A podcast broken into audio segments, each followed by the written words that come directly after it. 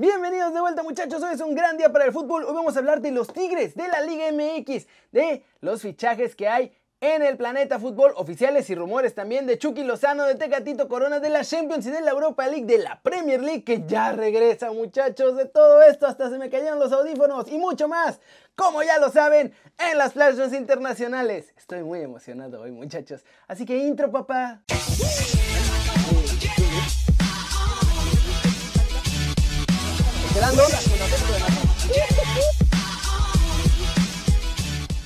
Antes de empezar, un anuncio importante y muchas, muchas gracias a todos porque la preventa de las gorras está siendo todo un éxito. Ya hay 50 que tienen dueño y en cuanto lleguen, se las voy a enviar junto con varias sorpresas. Si no han pedido la suya, hay que apurarse porque nada más quedan 100 y Parece que se van a acabar mucho antes de lo que yo imaginaba. Si no pueden hacer la compra muchachos, tampoco se preocupen, hay otras 10 apartadas que voy a regalar aquí en el canal. Para ver todo lo de la gorrita, vean aquí en la esquinita el link.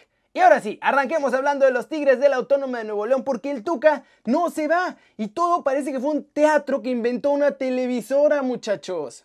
Y es que, por diferentes razones, Multimedios, una televisora de Monterrey, que además es dueña de Milenio y de Medio Tiempo, tiene problemas con los Tigres. Lo que pasó es que no les dieron todo el acceso que desean a entrevistas y a contenidos exclusivos con el cuadro felino, a pesar de que ya se los habían pedido muchas veces y que también se los prometieron muchas veces.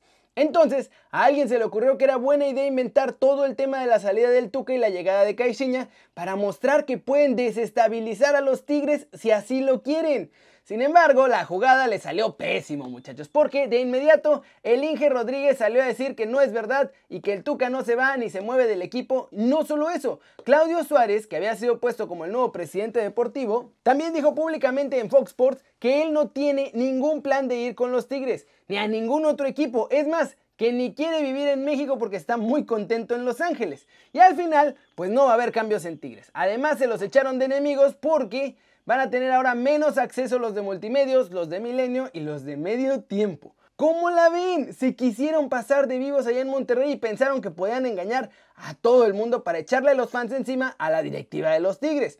Por suerte, ahora ya es muy difícil aplicar estas tácticas tan cochinas y que funcionen porque pues la información está en todos lados, muchachos.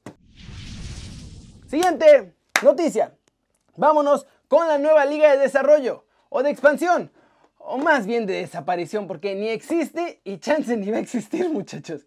Y es que en nuestro fútbol ya sabemos, ya lo tenemos claro, siempre se hacen las cosas con las patas, me cae. Según los directivos, se inventaron esta liga para desaparecer el ascenso y tenían un plan maravilloso y utópico con muchísimos equipos para hacerla súper atractiva para el público. Pero en realidad no existe nada concreto. Para empezar, ni saben cómo la van a llamar. No solo eso, no tienen equipos en ella. Varios del extinto ascenso solo van a cobrar su apoyo y desaparecer. Luego con los de la compra y venta de franquicias por todos lados y nada más para los cuates, hay más equipos que no quieren meterse a esta nueva liga. Además de todos los requisitos que piden para que los equipos puedan jugar ahí, que son una verdadera jalada. Al día de hoy, solamente hay un equipo que dice que sí le va a entrar a la liga de expansión y, bueno, como sea que se vaya a llamar esa liga, y es el Atlante. Y eso es nada más porque el año que entra ya le dijeron que sube a la Liga MX. Muchos equipos de primera división ni siquiera quieren tener una filial más ahí. Tres clubes del extinto ascenso ya dijeron que no le van a entrar y parece, muchachos, parece que lo que realmente va a pasar es absolutamente nada y ni va a terminar existiendo esta liga de expansión. ¿Cómo ven el desastre en la Liga MX? No cabe duda que no tienen idea de lo que hacen, nomás van inventando cosas así a diestra y siniestra y a ver qué pega. Incluso si al final terminan organizando esta nueva liga, casi les puedo garantizar que va a ser un fracaso y va a ser la misma puerca que el ascenso, nada más que bien, bien, bien revolcada. Vamos con todo el lomito de la Liga MX porque hay muchos nuevos fichajes oficiales y muchos problemáticos nuevos muchachos, además de todos los rumores que hay en el mercado y que ya se van a hacer realidad. En América ya nos contaron por ahí que el futuro de Renato Ibarra depende solo de que el patrón Azcárraga lo perdone. Por ahora sigue a la venta y bajo esa orden del Big Boss, Santiago Baños está tratando de colocarlo. Una opción que ha surgido es el intercambio de Renato por Avilés Hurtado que está en los Rayados de Monterrey. Aldo Rocha finalmente no se va a Chivas muchachos, se va a quedar en el Morelia Morado y es que no hay suficiente lana en el rebaño. Los de Mazatlán querían al Gallito Vázquez y además lana extra y por más, por más que Chivas intentó, no les alcanzó. Otro intercambio que está por cocinarse es el de porteros entre Alfredo Talavera, que se irá a jugar a la perrera con los Cholos de Tijuana, y Gibran Lajut llegará a Toluca. Las razones de este fichaje, cuentan allá en Toluca, no es por algo deportivo, sino porque Talavera ha sido muy problemático para todos los últimos entrenadores escarlata. Cholos de Tijuana también anunció este martes el fichaje del delantero ecuatoriano José El Tinangulo. Tiene 25 años y reforzará al equipo de cara a la apertura 2020. El team, por cierto, sigue suspendido por doping y apenas va a terminar esta suspensión que duró 4 años. Va, a acabar así justo antes de que arranque la apertura 2020. En más de Cholos, Pablo Guede y Víctor Manuel Bucetich ya son los dos candidatos finales al banquillo y esta misma semana elegirán a su nuevo entrenador. Nicolás Albarracín es nuevo refuerzo de los Gallos del Querétaro. El nacido en Uruguay y en diciembre pasado fue denunciado por violencia doméstica. Es otro Renato que va a Querétaro, muchachos. Háganme el favor. Puebla está tratando de cerrar el fichaje de Franco Trojansky, quien juega en el Club Atlético Unión de la Superliga Argentina. Y este muchachón es un auténtico crack que lleva nueve golesotes en dos años. ¿Cómo la ven muchachos? Por si no hubiera suficiente polémica ya en la liga de todos nosotros, ahora hasta se está llenando de malandrines y todo con el pretexto de que no hay lana para comprar mejores jugadores. Háganme el favor. Y vamos con el resumen de los mexicanos en el extranjero o rumbo al extranjero porque hay muchas noticias de nuestros chavos. Ayer Tecatito Corona y el Porto empataron sin goles frente al Aves en la Liga NOS. Corona fue titularazo muchachos, jugó los 90 minutos pero a pesar de que nuestro chavo fue el mejor en el campo, no logró ayudar al equipo con goles. Reino Gatuso dice que no tiene nada contra Chucky Lozano y que solo quiere que sus jugadores den el 100% en los entrenamientos y bla bla bla. Como prueba de esto lo incluyó en la convocatoria para la final de la Copa de Italia y salió directito a la Vancomer. Como estoy grabando el video antes de que empiece el partido, aquí en la pantalla verán si pasó algo con Chucky. Aunque ya todos sabemos muchachos que lo más probable es que se quede en la Vancomer todo el partido. Hablando de Chucky, en el mercado pasado nuestro muñe diabólico tuvo una oferta de la Superliga China. Rafa Benítez confesó que lo quería para reforzar a su equipo, el Dalian Lifang, y ahora vuelve a aparecer como una opción de escape para Chucky, aunque la verdad, yo creo que todo el entorno de Chucky y Chucky van a decir que no si llega una oferta de China. Y muchachos, sin participar, Chucky es campeón de la Copa de Italia, el Napoli aguantó los 90 minutos y después en una tanda de penales en la que la Juventus fue un desastre absoluto, ganaron los napolitanos 4 a 2, así que Chucky es campeón de la Copa de Italia con el Napoli. Y bueno, si queremos verlo el lado positivo, él dio una asistencia en los octavos de final, así que pues en algo participó en este trofeo. Por otro lado, el Atlético de Madrid se puso guapo, guapo, guapísimo con Héctor Herrera de titular. El más guapo de todos nosotros dio un partidazo, fue titular, como les digo, jugó los 90 minutos y además dio la asistencia del 3 a 0, dándole un gran pase a Marcos Llorente.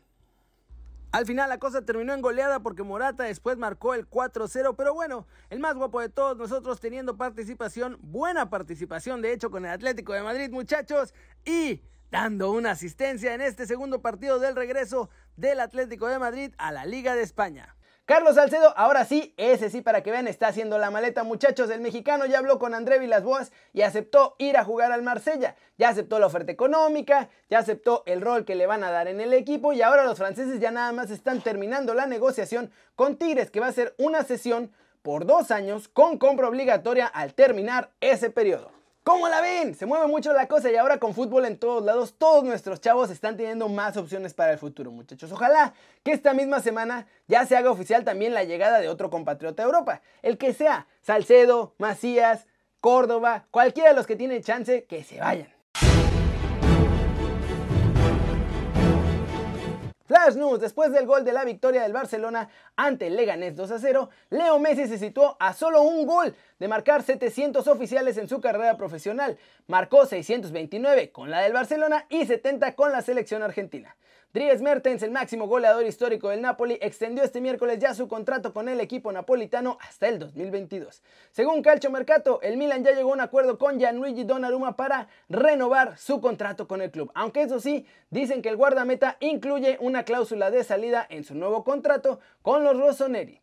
El Comité Ejecutivo de la UEFA anunció ya este miércoles que la final de la Supercopa de Europa del 2020 entre el ganador de la Champions y el ganador de la Europa League se va a jugar el 24 de septiembre en el Puskas Arena en Budapest. La Premier League volvió muchachos. Mientras grabo este video, Aston Villa estaba empatando a cero goles contra el Sheffield United y aquí en la pantalla ya van a ver ustedes el resultado final de este juego, así como el del partido entre Manchester City y Arsenal, porque grabo antes de que se juegue. Ambos eran partidos pendientes de la jornada 29. Para los que tengan dudas, la jornada 30 es el fin de semana y Raulito Jiménez junto con los Wolves vuelven a la acción el sábado visitando al West Ham. En la Liga de España también hay partidos mientras estoy grabando, muchachos. El Eibar está empatando a cero con el Athletic y el Celta de Néstor Araujo está empatando igual sin goles frente al Valladolid. Pero aquí en la pantalla el resultado que están viendo es el resultado final de ambos partidos. Y vamos a terminar el video de hoy con la Champions y la Europa League. Porque son oficiales las fechas para los cambios que va a haber en todos los torneos, muchachos. La máxima competición a nivel de clubes, o sea, la Champions, como diría Don Mo, tiene sede en Lisboa. Esa va a ser la fase final, todos van a ser a partido único a partir de los cuartos de final y empieza el mes de agosto. Mismo caso con la Europa League, aunque en esta situación la sede neutral va a ser en Alemania para jugar ahí todos los partidos restantes. La siguiente Champions, que sería la 2021, arrancará con las primeras rondas también el 20 de agosto y la fase de grupos iniciará a finales de octubre.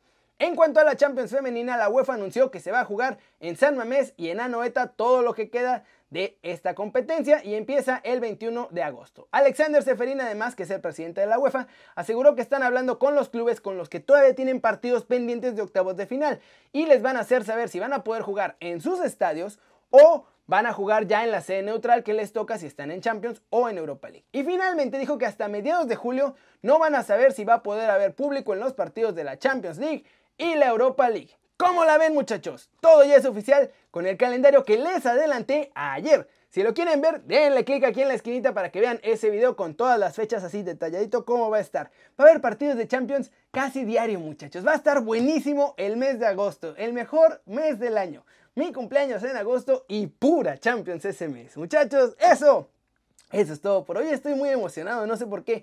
Debe ser el regreso de la Premier League. Yo creo que es eso. Estoy muy emocionado. Muchas gracias por ver el video. Denle like si les gustó. Ya saben, métanle un zambombazo durísimo esa manita para arriba si así lo desean.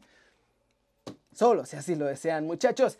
Denle click también a suscribirse. ¿Para qué? Para que estén informados todos los días muchachos. Este les prometo que va a ser su nuevo canal favorito en YouTube. Y ya que se suscriban, apriétenle también a la campanita para que YouTube les avise cuando ya están las noticias calientitas. Ya saben ustedes, yo soy Kerry muchachos y a mí siempre me da mucho gusto ver sus caras sonrientes, sanas y bien informadas. Y... Ustedes lo saben. Ustedes lo saben muchachos. Aquí nos vemos mañana desde la redacción. Chau, chau.